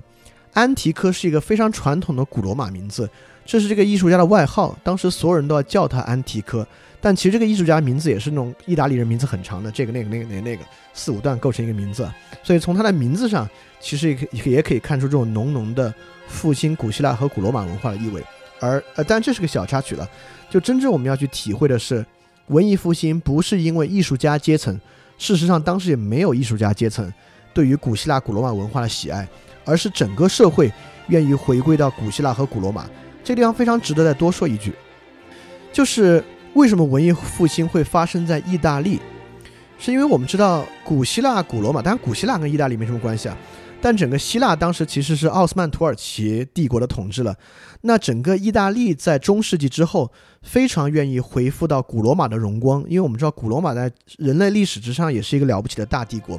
那二战墨索里尼的最核心的观点和讲法也是要恢复古罗马的荣光。当然，有一这个世界上有另外一个国家也是老是要搞什么复兴啊之类的。每天也闹得很厉害，那所以文艺复兴时期，其实整个意大利笼罩着一种要回到走出中世纪的这种阴霾，要回到古罗马的荣光的一种环境里面去。而当时恰恰我们知道，中世纪其实很多古罗马和古希腊的典籍已经烧毁了，但十字军十字军东征打到耶路撒冷以后，来自东方很多阿拉伯人对于传统古希腊古罗马典籍的翻译，又从阿拉伯文被重新译回了意大利文。所以这个时候，东方的新的，这时候东方新的观点和对于古罗马、古希腊的这种文字又回来了。所以，我们其实如果知道一点文艺复兴历史的，就就知道当时的人有一种很很雅的一个兴趣，就是藏书。各个教皇、美第奇家族，甚至彼得拉克本人、但丁本人，都有大量的古希腊和古罗马书籍的藏书。其中有一任教皇就为了藏书啊，甚至债台高筑，都还不了那些债，就是把所有钱都拿来买书藏书。而我们看啊，当时一个人去雕那么精美的画，能得到五十个弗罗林；但如果一个人能够翻译一本拉丁文典籍到意大利人，是能够得到十五个左右金币的。所以在整个社会里面，如果能够通希腊文、通拉丁文的人，在当时非常吃香。所以说，文艺复兴绝不是一个艺术和美学上的一个复兴，事实上是整个社会对于古罗马和古希腊的一次回归。所以这个地方，我非常非常非常非常非常非常想大家可以思考一个问题，就是我们从小的历史教育上，我们都有非常悠久的传统和历史文化。那现在我们走出来，每天过西方人的生活，穿西方人的衣服。用西方人的品牌，但虽然中国有一帮新儒家要回归到过去儒教时代的样貌啊，我们现在都觉得他们是神经病，觉得他们也不是正经儒教的传人。但为什么现在中国没有兴起回归到以往文化时代的这种想法？但今天我不准备就这个问题给出答案。但是我在读这个文艺复兴时期的历史文化的时候，一直产生一个很重要的念头，就是把它跟不光是今天。跟之后的年代做对比，去想到底什么情况之下会催生这样的一股浪潮？为什么在一些情况之下又难以催生？因为文艺复兴时期的意大利跟今天确实有太多太多相似的地方了。OK，we continue。OK，这个部分会有更多话，而且都是非常非常精彩的话，就是肖像画与文艺复兴人的产生。我们知道，在文艺复兴时期里面，肖像画是非常非常重要的一种画。呃，就今天最开始，我们就贴了文艺复兴最有名的一幅画，就是《蒙娜丽莎的微笑》。那《蒙娜丽莎的微笑》就是一幅肖像画。那达芬奇的主要作品啊，大多数都是肖像画，像著名的提香啊，也是以画那个肖像画为著称。那我们接下来就来看看文艺复兴的肖像画到底有什么特点，以及肖像画与我们所谓布克哈特所讲的文艺复兴人的产生是什么样的一个关系？OK。首先，第一幅画就是提香的乌比诺伯爵的一幅肖像。那么，肖像画其实已经完全进入了世俗化的题材。呃，我们刚才刚才还讲了一些，就是前前后后半世俗半神圣一些题材的画作。那主要那些画的主要功能还是世俗的。那肖像画的主要功能就是为了个人的事情，挂在家里面光宗耀祖、传宗接代的一些作品。那么，我们通过两幅作品来看看当时肖像画的主要特点是什么。这两幅画都是提香画的，而且还有更近的关系。第一幅就是这个乌尔比诺伯爵的这个画像。这个画像我们可以看看啊，他身穿铠甲。那这幅伯爵体现了当时意大利浓厚的这种尚武精神，因为实在打仗打太多了，没办法。那他的铠甲后面是他的头盔，头盔后面是旗帜和仪仗。他手握了，其实我到现在也没看出来手握的是什么东西，到底是个短剑还是一个望远镜或等等的。但是他是一身戎装。那我们马上看到第二幅画，就是还是提香画的，画的就是乌尔比诺伯爵夫人。那乌尔比比诺伯爵夫人这个画跟伯爵的画风真是画风突转啊！整个伯爵体现出一个神采奕奕、很尚武的一个军人形象，那伯爵夫人反而靠在一个软垫子上，那背后是一个窗棂。那整个画面里面还有一个很扎眼的，就是一只小狗。那么我们会发现，就是文艺复兴时期的肖像画，就东西方都一样。那整个肖像画是要体现出这个人的特征的，所以肖像画里面会有很多符号来代表这个人是个什么样的人。那乌尔比诺伯爵就是一位战士的形象，那乌尔比诺夫人是一个非常日常居家的形象，甚至画了一个小狗，而狗在中世纪是体现忠诚。所以我们知道中世纪不不是中世纪，就是中世纪以及之后文艺复兴时期的意大利是一个完完整整的男权社会，在那样的一个社会里面，其实。女性确实是一个属于相对从属的地位，所以这幅画也有很多的展现。其实为了今天这个，我还读了一本书，之前也是看过一遍，又再看了其中两章，就是这本书叫《中世纪的人们》，非常有趣。这本书里面提到了五个中世纪的人，他们各自的生活，其中一位就是一个女士，这个女士叫做曼杰内的妻子。曼杰内是十四世纪一个巴黎家庭主妇，这里面主要写的是曼杰内的丈夫写给妻子的一封长信。就这个长信里面就写了你该如何成为一个妻子，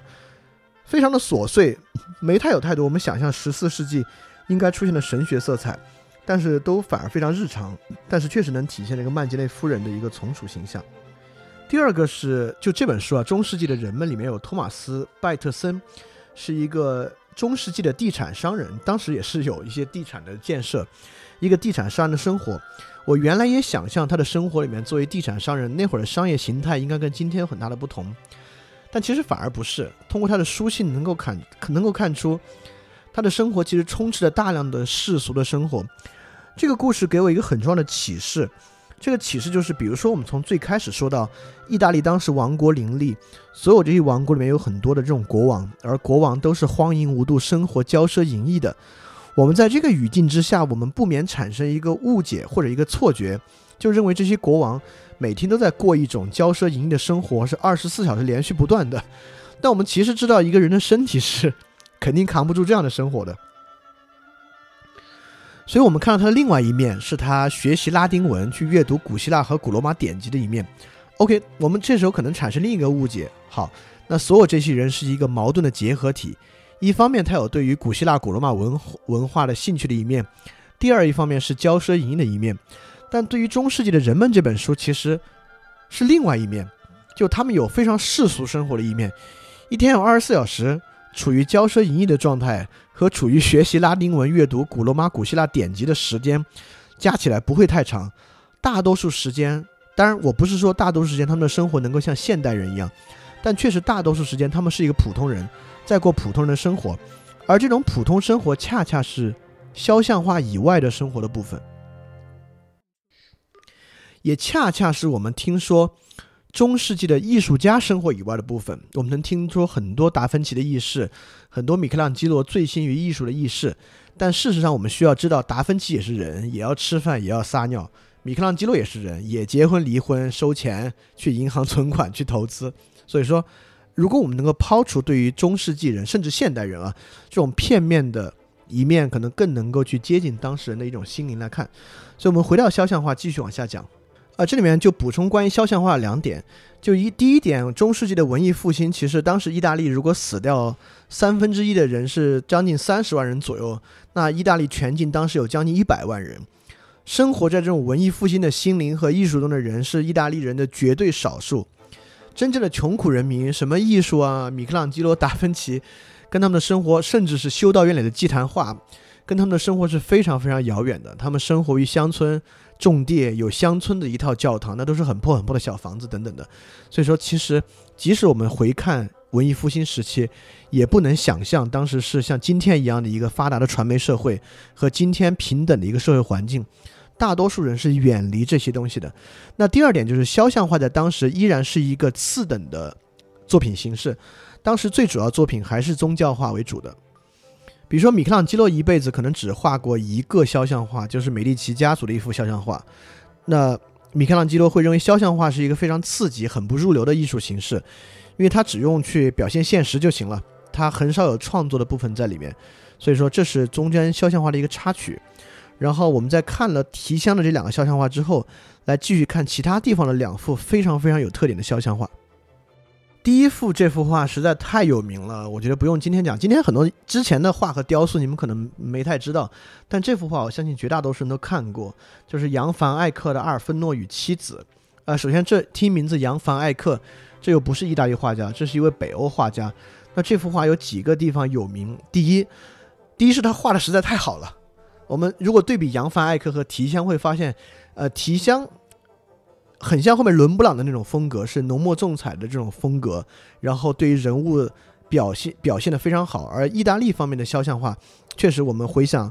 呃呃，刚才提香的肖像画以及蒙娜丽莎的微笑，这是一种风格。那整个北欧的风格是另外一种，画的里面非常精细，对于材质、光线的掌握比意大利要更接近真实。我们也看到意大利注重空间，而北欧注重真实感。而这幅画里面的灯、狗等等的都非常非常真实。那第二个是这幅画非常非常的好玩，就是里面的人其实你会发现他们好像非常随意。第一前面有只狗，我们刚才讲了，狗是忠诚的一个象征，那当然是阿尔芬诺妻子对于阿尔芬诺忠诚的象征。第二，阿尔芬诺就像刚回到家，他把他的木鞋子已经甩到了一边，这像是刚刚回到家两个人的一种状态。而这幅画反映两个人富丽堂皇。不管是家庭本身还是穿着等等，都是非常有钱的一个状态。而在这里面，阿尔芬诺拉着妻子的手，他举起另外一只手，像是在做一个宣誓和发誓的这么一个姿势。所以从这个姿势上也可以看出，其实我们推测他其实画的是婚礼之前两个人宣誓的一个状态。而这幅画真正有意思的是画框中间背后墙上的一个镜子。这个镜子，第一是画家炫技，我不光可以展现出一个现实世界的细节和真实感，我甚至可以把一个镜子画得很真，我能够画出一个现在背景在镜子之下的一个状态。所以这是一点。第二点就是一个镜子其实是画家本人个人，我们之前提到的这种人文主义精神、个人意识的一个体现。首先，镜子里面出现了画家，大家可以仔细看，稍微有点小啊。在镜子是啊，就是阿尔芬诺，啊啊，不是，我一直念错名字，阿尔诺芬尼与妻子的背，那妻子的背中间那个人物就是画家自己。更好玩的是，镜子上面有一行字，这个字其实是画家本人的签名。在中世纪里面，画家的签名很少出现在画作上，因为不像我们这边，画家画完了一个大大的落款，写首诗，再拿自己印章，当盖个章在上面，但是。西方艺术往往不是这样的，因为西方艺术是委托作画嘛，你委托我画，给你画完，画你拿回家放着，这画上不怎么有我。那从北欧这些画家上已经开始萌生出了画家的个人意识。这幅画镜子上面扬凡艾克的签名就是一个很好的表现。那我们看下一幅是更浓重的画家个人意志的体现，甚至已经有有点离经叛道了。不知道大家还记不记得之前有一个有一个版画《亚当与夏娃》，就是所谓的。古罗马式的人体和中世纪的背景相结合的一幅画，这个就是画家丢勒本人的自画像，就是这幅画的画家丢勒的自画像。这幅画甚至说开了自画像的先河。第一，很少有画家画自画像，因为何必要画自画像？我是谁？我就是收人钱财、替替替人画画而已。为什么要画自画像？那其实更重要的是，这幅自画像，我在第一次看到时候就觉得，这不就是画耶稣基督吗？首先，这个自画像是完全以前圣者画的风格，正面，完全双目平视前方，这就是中世纪的教堂的祭坛画的风格。那时候画圣子耶稣和圣父都是这么画的。第二，这个人的眉毛胡须，除了头发之外啊，他的眉毛胡须长得实在是太像耶稣基督了。所以丢勒在画这幅画的时候是完全有很重的宗教隐喻的。那么，我们知道。呃，基督教十诫的第一条就是你不可妄称上帝的名。那基督教本身也反对宗教崇拜和造像的崇拜。那么，就丢勒画这幅画，按照圣画的风格，把自己有很多耶稣基督的隐喻在里面，简直是大不敬。第一，可以看出当时教廷，特别在北欧这部分，北欧和中欧部分已经完全丧失了对于天主教传统的控制。第二，也可以看出丢勒这个人极大的自信。那么第三幅画我们要展示，就是要讲什么叫做文艺复兴人这么一个重要的观念。这是荷尔拜因的一幅名画《大使门》。就这幅画跟其他肖像画不一样的是，我们之前看到提香画的乌尔比诺公爵，那乌尔比诺公爵，呃，谢谢刚才那位同学，他讲的是权杖。OK，那那非常非常有可能是靠靠权杖、铠甲这些意象来突出的。那荷尔拜因的这个大使们，整个画中除了两个人之外，有无数的物品。摆在这个画的上面，包括地球仪、鲁特琴等等等等一系列东西。那这是首先，这一定是肖像画本人对于艺术家的委托，是需要把这些东西展示出来。而展示东西体现的就是自己多才多艺的这种特点。我们之前不是拿达芬奇举了例子来说，文艺复兴时期没有真正画家这个阶层，每个人都是很丰富的一种个性和人格在里面。通过荷尔班因的这幅大使们就能够看出这些趋向。那这幅画里面有各种各样的物品啊，它分别代表什么意思？大家可以在下面去看了。有更好玩的一点，如果在微信群的同学，你们可以点开这幅画，让自己的头在……你们有没有发现两个人腿，就两腿中间桌子下面有一个奇奇怪怪的东西，像一个板子一样在那儿？就如果你把它摆的足够左侧的话，能看出那是个骷髅头。就是其实画家还画了一个从非常左侧面才能看出的一个骷髅头在里面。一方面，这毫无疑问是炫技无疑了，就是我能够，就像现在我们画一些很好玩，必须从左边右边去看的画一样，我能够在画中画出一个从特殊角度才可以看出的骷髅头。第二，这个骷髅头其实也体现出当时社会对于死亡神秘的一个崇拜，因为在那个时候，在意大利我们能看到但丁的神曲里面有很多传统异教的色彩。在意大利当时占星术也是已经非常风靡，而占星术与基督教是有传统冲击的。而在当时很多很多上层人士中间，已经没有对传统天主教的那种价值观上的忠诚，而转向了很多异教神秘主义的事物。而对于死亡的崇拜就是其中很重要的一个。而这个荷尔班因的大使们也可以看出这个重要的趋向。OK，这个部分我们主要讲肖像画和从肖像画中看出的文艺复兴人的特点。那第一点就是肖像画里面体现出纯世俗的一面；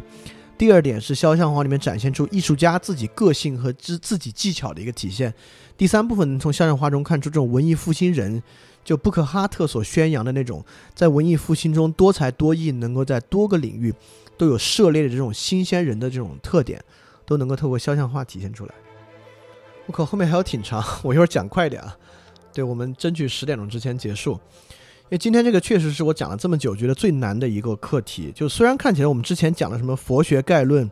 基督教神学，甚至印度哲学，听起来都比什么意大利文艺复兴时期的艺术要难得多。但是不管你是讲佛学概论、哲学，还是基督教神学，其实都是比较静态的看一个事情，而且你是可以跨越历史时间去看佛教的发展等等的。为什么说今天这个话题我觉得最难？就是因为意大利文艺复兴时期的这个艺术和文化，第一，你是站在那个艺术断片上去看，而那个时代其实远远在现代社会之前，你很难真正去体会到那个年代的人如何想，因此会促使你真的很难去理解什么是文艺复兴，那个时代的人如何看待文艺复兴，所以这是我今天觉得的一个难点。第二个难点就是，第一层难的事情是去描述状态，第二层最难的事情是去描述动态。就是我们可以看到文艺复兴是一个大的改变，所以它禁不住会让我去想，就文艺复兴为什么会发生，就到底什么东西促使文艺复兴发生？其实这些东西都非常非常难想。呃，而而而而今天我讲呢，又非常希望能够体现出这些特点和体现出这些思索。呃，没有思索这么可怕，就体现出这些想法。所以说我确实觉得今天是一篇幅比较长，第二我觉得是很难讲的一次。就下一章插在这稍微有点奇怪，因为当然原作者就是这么写的，他他们有时候写的我觉得在逻辑上可能并没有编排到最好，所以下一章我们可以讲稍微快一点，然后之后两部分我也尝试讲的稍微快一点，把它把它最精华的地方讲出来。OK，下一部分叫做作为器物的艺术品，还是进一步在讲艺术品本身在当时是一个什么样的地位，以及当时如何看待艺艺术品本身。上来第一个例子就是旷世奇作，大家可以一起看一下。这幅画太厉害了，就波提切利的不朽名作《春》。我们知道波提切利是一个画群像特别特别厉害的一个画家，但是波提切利的《春》在当时。这当时这个家族之所以委托波提切利画春，是因为买一个挂毯实在太贵了，所以挂毯那个位置不如就画幅画上去可能会稍微好一点。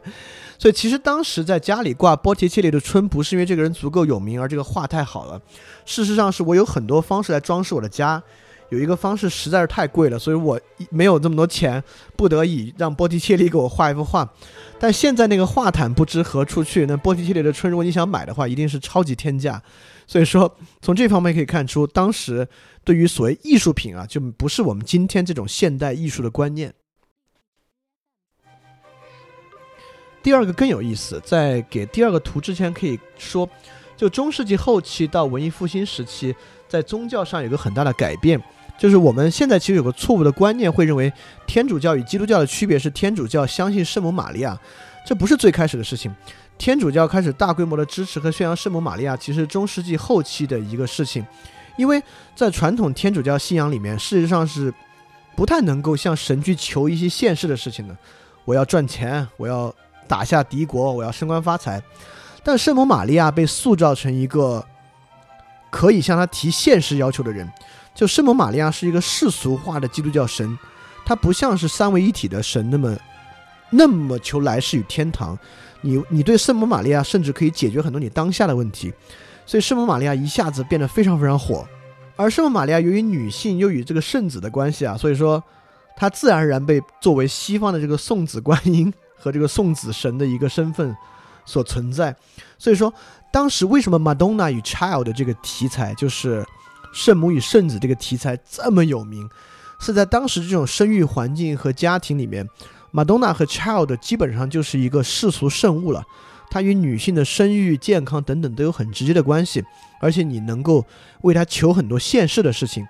所以当时很多，包括我们知道那个拉斐尔的很多圣母与圣子是画在椅背上的，对吧？所以我们可以知道，当时 Madonna 与 Child 这个题材其实是一个装饰题材，也是一个日常。我说的难听点，是个迷信物品题材，而不是一个，而不是一个艺术品。其实感觉很像很多现在老板买唐卡，你们能理解吧？很多现在土老板特别喜欢去买那种西藏唐卡，挂在自己办公室里面，挂在家里面，感觉可以驱邪之类的，跟当时人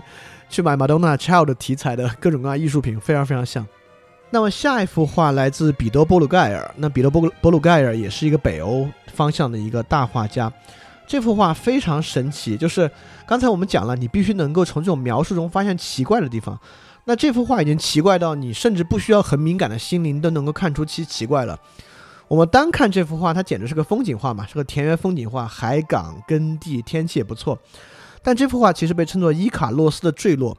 伊卡洛斯是一个很自负的天使，以为自己可以飞到很高，但是他却飞到靠近太阳，把自己的翅膀融化了，因此从天上坠落下来。这幅画的主题是画这个，但是这幅画有两个核心焦点啊。第一个视觉核心焦点是最近处这个耕地的人，远处的核心焦点是一艘船在海港里面。那么伊卡洛斯在哪个地方呢？如果我们看那艘船的右下角或者它的下方一点点的位置，能看到伊卡洛斯落进水之后伸出水面两只脚，正在那扑腾，不要让自己掉下去。所以这幅画叫做《伊卡洛斯的坠落》，而伊卡洛斯就出现在那个地方，非常的奇怪。就彼得·波鲁盖尔画了一系列的画，包括形象骷髅地的本本等等的，都有这种很奇怪的色彩和特征。所以这下面说了一个很重要的观点啊，就是。我们之所以觉得奇怪，是站在现在的角度，我们在区分神圣与世俗，在区分高雅与普通。对艺术品来讲，但是在文艺复兴时期根本没有这样的观点。在那个时候，把一个神话故事、神圣故事画进一个日常生活之中，是一种趣味，是一种新的意趣，这是完全可以去体会的一点。所以我觉得作者写整个这一章啊，就作为这个装饰物和作为这个器物的艺术品，其实更多希望我们能够回到那个年代人的心灵里面去，来看他们对于艺术品的看法和他们如何去理解艺术品这件事情。那我们紧接着来看下一章，我们就直接来直直接往下走了。就下一章，郭树，你如果不郭树和星儿，你们俩如果有照片的话，可以适时的插一些照片，因为下一章我们讲的就是佛罗伦萨的艺术与佛罗伦萨都市。因为佛罗伦萨作为这个文艺复兴的重镇，也是文艺复兴的核心发源地，无数的大画家米开朗基罗、达芬奇和文学作家但丁、彼得拉克都是出生在佛罗伦萨和生活在佛罗伦萨，所以说必须来好好说下这个城市跟这个文化的关系。而从佛罗伦萨本身，其实也可以看出文艺复兴时期很多很重要的特点和趋势。首先是一幅画，就西格诺里亚在西格诺里亚广场处决一个天主教徒的一幅画。这个教徒叫做萨凡诺拉，是意大利当时天主教的一个教派。那这幅画之所以如此有名，倒不是因为这个教徒有多有名，而是这幅画完整的再现了西格诺里亚广场。而西格诺里亚广场直到今天几乎还是这个样子，就是远处是美第奇宫，旁边是一个很著名的长廊。这个长廊现在已经放满了各种各样的雕塑。整个西格诺利亚广场显得像是一个雕塑广场一样，上面布满了各种各样的雕塑，而透过这些雕塑和这些雕塑为什么在这个地方，正是我们能够透过这个事情去看待文艺复兴时期的佛罗伦萨一个非常重要的视角。呃，我相信像郭树和他姐姐应该也经常去这个广场，有很多照片应该都是跟广场相关的。如果有相关的佛罗伦萨，甚至这个不管是美第奇宫还是教堂还是长廊的照片，都可以发一下。我们先来看这个广场上一个很核心的雕塑，就整个这部分我们会看比较多的雕塑作品啊。首先是这个广场上比较核心的一个雕塑，这个雕塑称作马尔佐科。呃，马尔佐科不是一个雕塑，是一类雕塑。马尔佐科讲的就是佛罗伦佛罗伦萨的这个狮子，因为佛罗伦萨这个城的标志是狮子，因为意大利很多城市有狼啊、有鹰啊、有狮子啊，狮子应该也不止一个。但佛罗伦萨的标志就是这个狮子，这个狮子被称作马尔佐科。那在佛罗伦萨反向被意大利很多其他城市攻克的时候，他们就会把这个狮子拉倒，扔到河里面去。然后佛罗伦萨如果政权回归，就会再放一个马尔佐科在上面。这个很像东欧在，呃，东欧变成这个资本主义国家之后，把列宁像推倒；美军在攻克这个伊拉克之后，把萨达姆像推倒是一样的。那这两幅照片都很有意思，他们都都透过马尔佐科看到了其他的雕塑，一个是大卫，一个是我们之前提到的那个古希腊风格的雕塑。OK，我们现在来看看里面的一些雕塑啊。首先是第一个，第一个是一个女英雄的雕塑。这个女英雄来自于旧约圣经故事，叫做尤迪。那尤迪的雕塑其实，在当时有非常非常重要的意义。那尤迪是在古犹大、古犹太的一位女性英雄。这位女英雄杀起人来就像男人一样，她杀掉了当时的一位暴君，拯救了人民。最初这个雕塑是在美第奇宫。这个雕塑在美第奇宫里面的时候，它其实表达的就是一个非常普通的意思：美德战胜了邪恶。这个雕塑家是多纳泰罗，都是当然大家听说多纳泰罗都是从这个《忍者神龟》里面听说的。就《忍者神龟》另外三个都很有名，里面有个叫多纳泰罗，我们大家都往往不知道到底多纳泰罗是谁。他是个雕塑家，这个就是多纳泰罗的雕塑。那么我们知道，当时意大利是一个帝国，就。呃，美第奇家族掌管佛罗伦萨很长时间，在中间一度被驱逐出佛罗伦萨，由这个共和国，就佛罗伦萨像以前古希腊和古罗马一样，建立起一个共和国政权。建立共和国政权之后，这个油滴被放在了这个广场上。放在广场上的原因，就是因为油滴在这个时候有了新的旨意。油滴象征了人民反抗暴政、推翻暴君的一个过程。但是渐渐的。人们又就又觉得油滴产生一新的问题，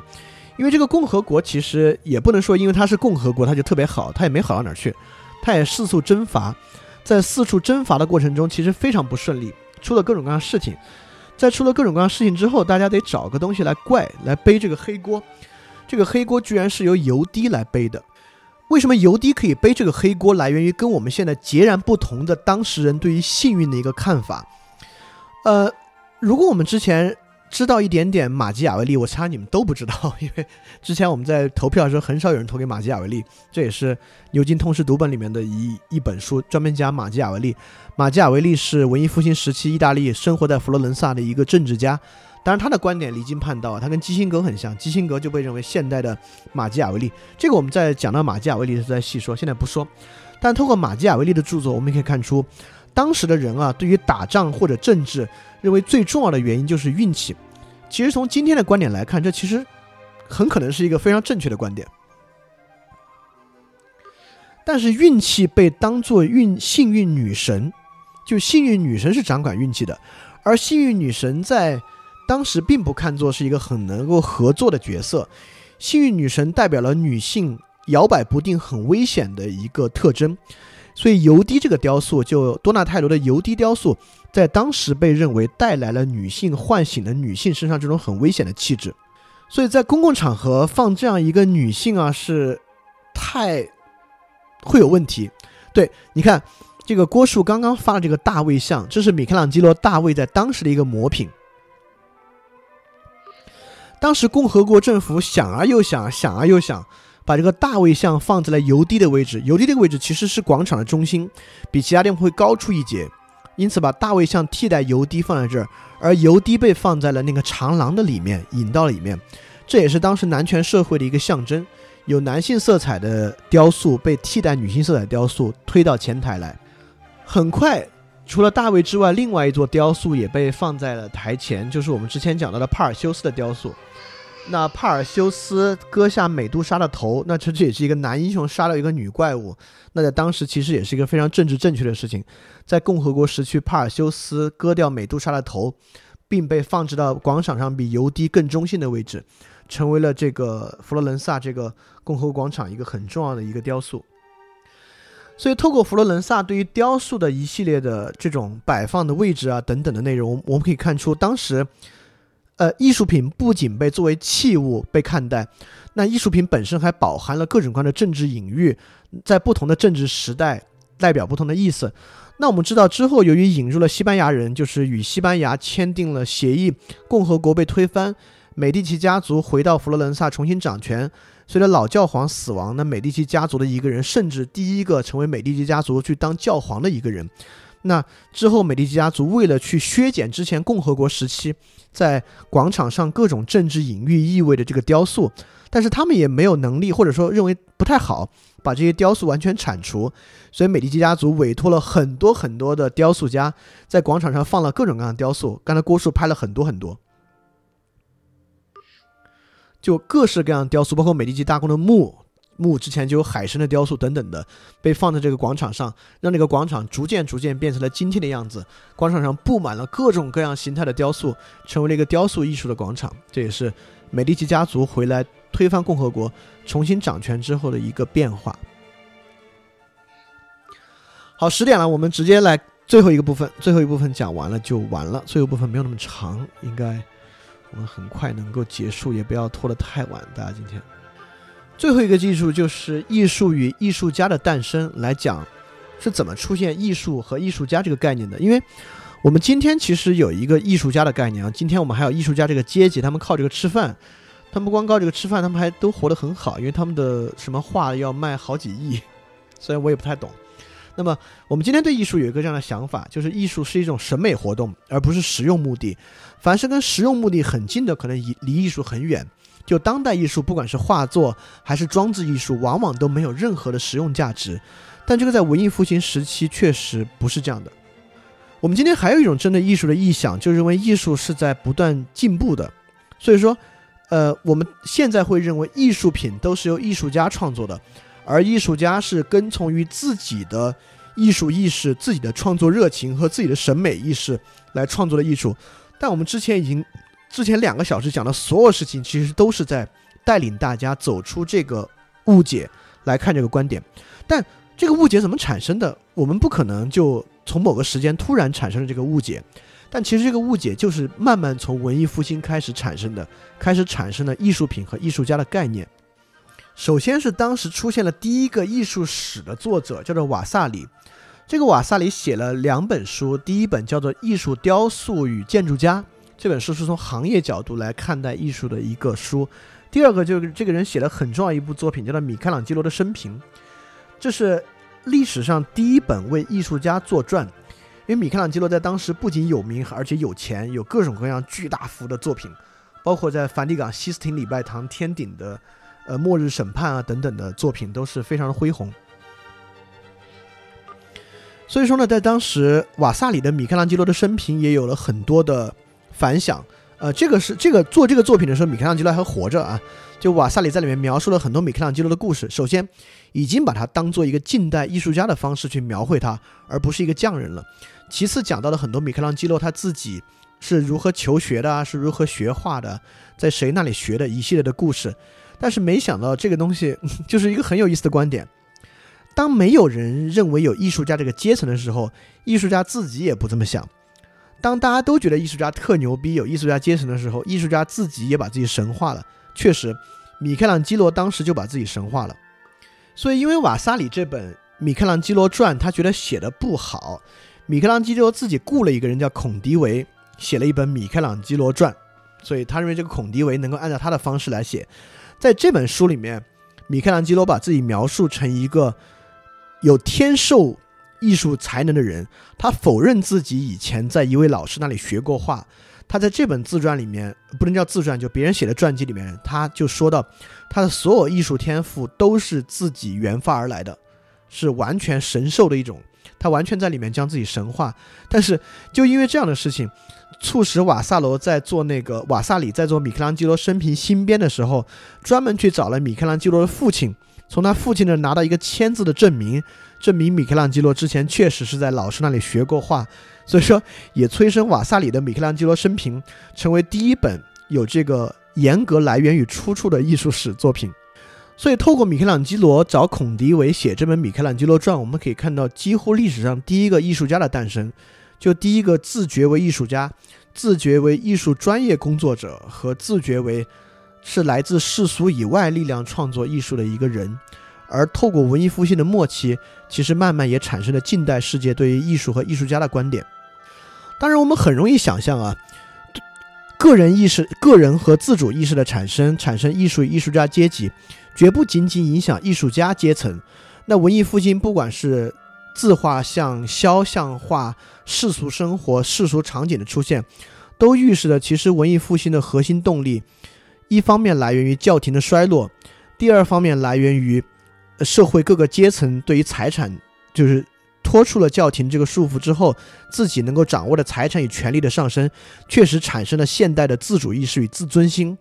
自己的荣誉观念，而不是国家与阶层的荣誉观念、家族的荣誉观念这个想法。从这方面，文艺复兴其实不仅仅是一种文化上的复兴，它更多是带来了现代人与现代社会与现代心灵这样观念的萌芽。这个听起来都是特别特别好的事情啊，但其实不是。我们知道，我们现代社会很多问题，我们去医院砍医生，我们在感情里面难以忠贞，其实都是来源于过强的自主意识与自私。雅克布·布克哈特虽然写意大利文艺复兴时期的文化，里面有很多赞美，他在里面其实也写到，这种自主意识几乎是所有恶的来源。也就是说，现这种现代意识里面产生的各种观念，是不是一种真正的进步？是不是一定好？所以说，文艺复兴到底是好是坏，在过去就有很多质疑。如果你们去搜一本书，叫做《文艺复兴的质疑》，不光能够看到对于文艺复兴起源的质疑，也能够看到文艺复兴。虽然创作出很多好的作品，但真的是一个好的事儿吗？就文艺复兴所带来这种近代和现代的心灵与近代与现代的观点，真的是个很好的一种一种进步吗？的一种反思。那么，其实我们今天也看到啊，我们今天这个社会跟文艺复兴非常像，不管是当权者的做派，还是整个社会个人主义的一次大的复兴。包括对于迷信等等事物的兴起，现在其实是占星学可能 在历史上最有名、发展到一个顶点的时代。那么，我们其实有很多路径可以回退到过去的荣光之中，但是我们现在确实选择了另外一条路径。我们现在可能走向了文艺复兴之中所有人骄奢淫逸、追求个人主义和享乐主义的一面，但却没有文艺复兴中走回古罗马、古希腊传统，去发掘传统中的一面。但这有很多很多原因带来，包括全球化等等的。所以说，我觉得文艺复兴这个话题之所以有趣，之所以我觉得这个话题很有深度，我自己现在当然不可能完全讲透这个话题，还差得很远，也是这样一个原因。所以在今天的最后，有一些问题可以没有答案就提给大家，大家可以去想一想，就是这样一些问题，包括你们回去想想意大利当时的政治等等环境、宗教情况，为什么会有文艺复兴？我们也可以再去想想。为何在个人主义思潮上升而宗教退却的时候，类似于迷信和占星，就像今天一样，会完完全全的出现？他们之间的必然性是是什么？那么还有个问题就是，在站在今天的时间节点上，我们有没有可能会再有一次文艺复兴，就类似于文艺复兴一样的思潮出现？那我们还可以想想，那文艺复兴代表了这种历史和时间环境之下的一种路途，那这种路径会不会有一种反面？我其实我想问的就是，我们今天是不是恰恰就是文艺复兴的反面的这种情况？那最后一个就是文艺复兴与现代世界可能有什么样的关系？我觉得这个都是可以都是可以去想一想的事情。今天时间真长了，非常感谢大家听到现在，呃，两个多小时，这么多人都在听，谢谢大家。我们最后还是打个七吧，就是既然听到这么多了，听完我们请打七。如果大家有任何问题，关于文艺复兴的艺术作品和文艺复兴有问题，都欢迎去 Posta 的阅读。问答部分提问，那么这个群里也应该有一些比较新的同学。那么我们会有一个调查，是关于这个牛津通识读本系列。如果你们有什么感兴趣的，还没有做这个问卷的呢，可以继续做这个问卷。OK，那么所有在翻转电台的听众，也感谢你们听了这么久。我不知道你们是一次听完的，还是分几次听完的。如果你你们能够听到这个地方，说明你们还真是听完了，很不容易啊。然后我们以后。争取每周都能更新一个，所以我们这么久停更了这么长时间的翻转电台也可以继续更新下去。也希望你们能够喜欢这些，呃，这样的内容。如果你们有任何呃评论或问题的话，都可以在励志电台翻转电台下面去评论。也欢迎你们觉得这样节目好的话，转发这样节目，让更多的人来听到。呃，如果你们希望能够进入微信群来去看的话，欢迎你们关注微信 lovebook 七七七 l o v e。B o o k 七七七，来去，来去跟我们进行更多的互动。下次也可以进入到这个微信群里面。那我们把这首歌放完，那就结束。希望大家开心。